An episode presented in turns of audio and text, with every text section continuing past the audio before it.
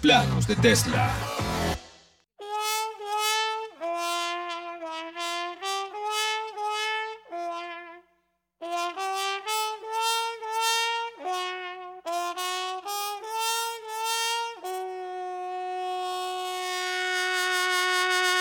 Five, six, seven, eight.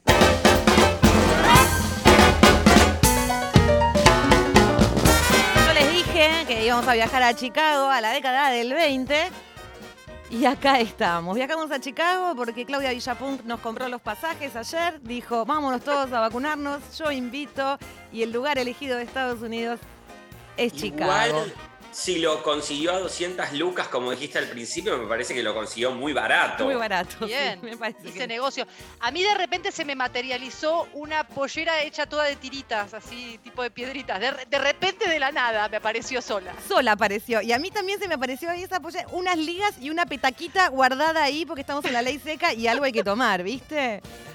Muchas cosas se sucedieron en la historia de Chicago, eh, pero nos vamos a quedar justamente a principios de siglo. Vamos a viajar ahí, hacia 1900, donde hubo una llegada masiva de inmigrantes en todo Estados Unidos, posiblemente en Nueva York, digamos, y Chicago como muy, muy, muy grande. Eh, muchos de esos inmigrantes eran de la clase obrera y muchos eras- eran irlandeses. Y cuando vinieron, trajeron consigo sus costumbres. Y los irlandeses les gustaba mucho tomar whisky, escuchar música y hacer bullicio en los saloons.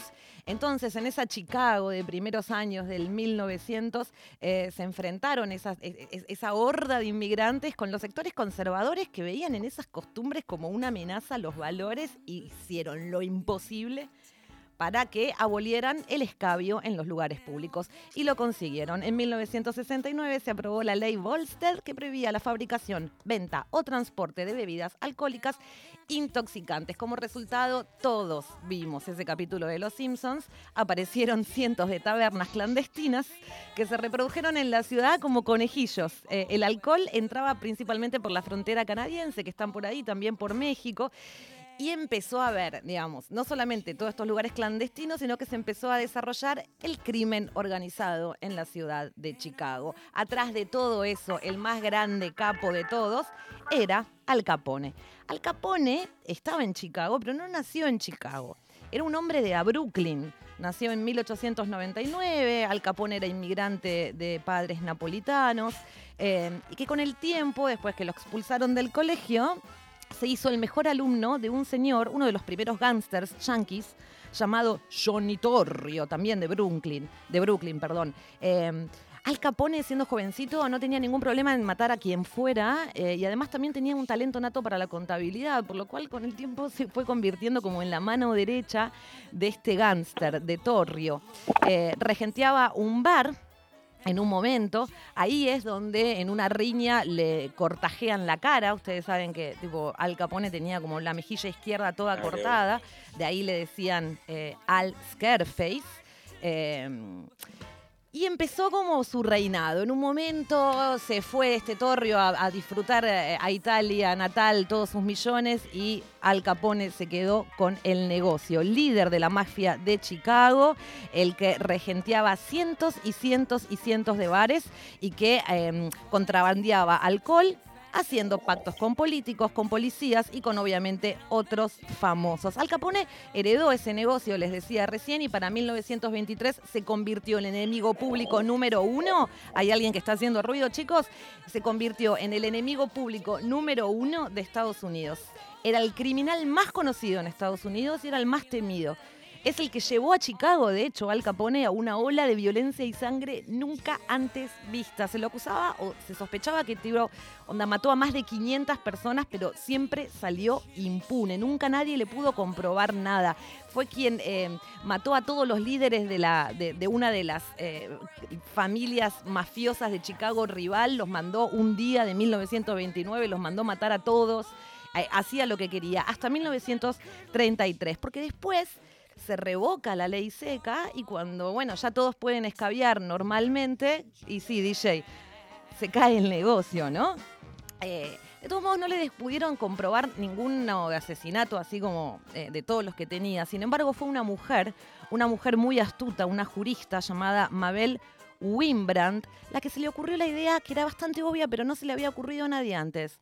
Y era que, si Al Capone seguía gastando miles y miles y miles de dólares en una época donde Estados Unidos estaba en la Gran Depresión, no había un, plato de comida para nadie y él se mostraba gastando como en restaurantes sumas imposibles de dinero, era porque estaba evadiendo impuestos.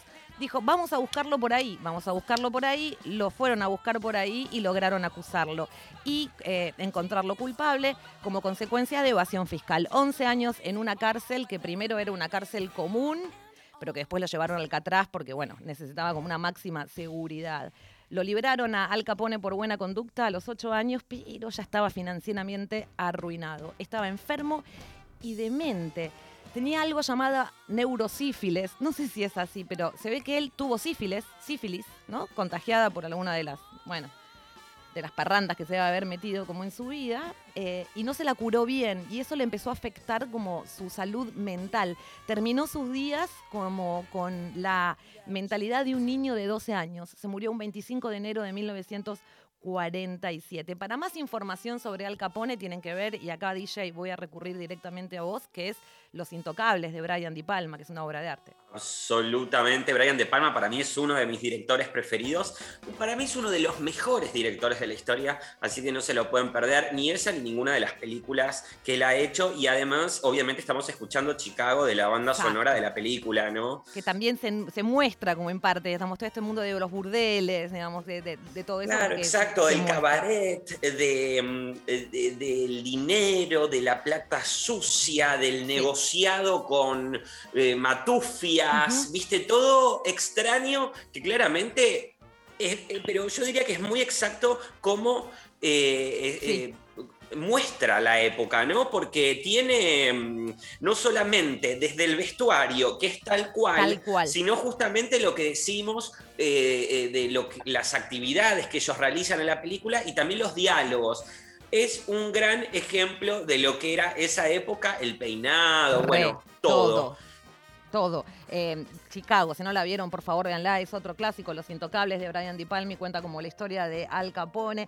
También se ve algo en Some, Like It Hot, la película de Marilyn, que también empieza como en Chicago, ¿se acuerdan, no? Como Una Eva y dos Adanes. Exacto, que van como eh, escapando de esa Chicago también de esos años. Al Some Like It Hot es Sugar. Exacto. Sugar. Sugar, así que si vieron Sugar, la obra de teatro, también forma parte de esto que vos estás contando, Ceci, de esa época. Y en esos años, en esos años 20 y en Chicago, también como New Orleans, empezó a desarrollar muchas formas de baile y el jazz, digamos, ¿no? Que aparecía en todos estos lugares que estamos diciendo, en estos cabarets, en estos burdeles. Al Capone era un hombre muy musical también. Eh, tenía una canción favorita de todas las canciones. Esto lo contó un pianista de uno de los cientos de bares que regenteaba el loco. Eh, que siempre le pedía esta canción. La canción, ¿cómo se llama?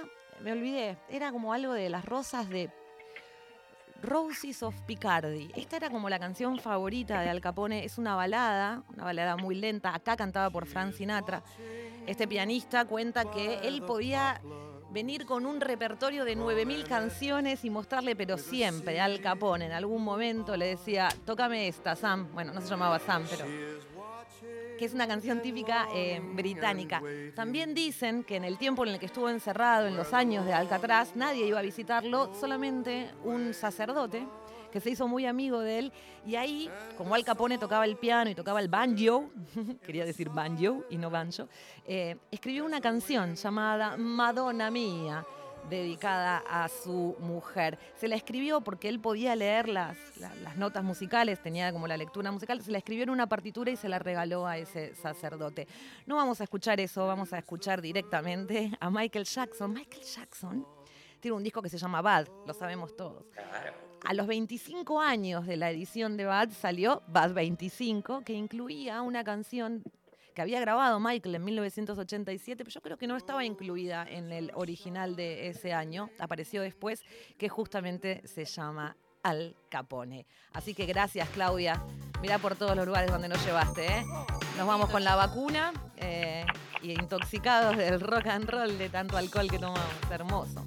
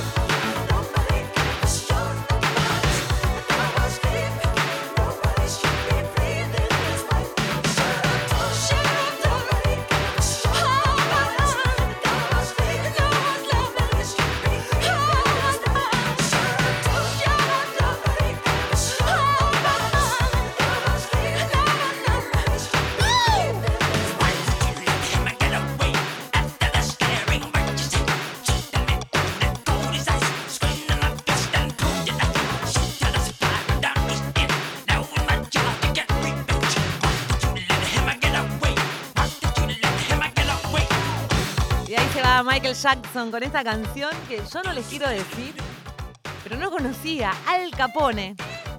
Michael Jackson. Se parece mucho a otra. Supongo que la quedó afuera de Bad. Smooth Criminal. Sí. Es medio parecida Re. a Smooth Criminal, pero la verdad no lo conocía yo tampoco y es un temón. Es un temón, es un temazo. Hay algunos videos ahí, hay algún video de Michael Jackson que lo acompaña. Mañana eh, le toca el turno a nuestra productora Frote Vino, que nos lleva a Texas a vacunar. Así que, por favor, eh, Leo Acevedo, que es nuestro coordinador, vos sos negro, no vas a venir porque en Texas no te podemos llevar. Disculpanos, pero te matan.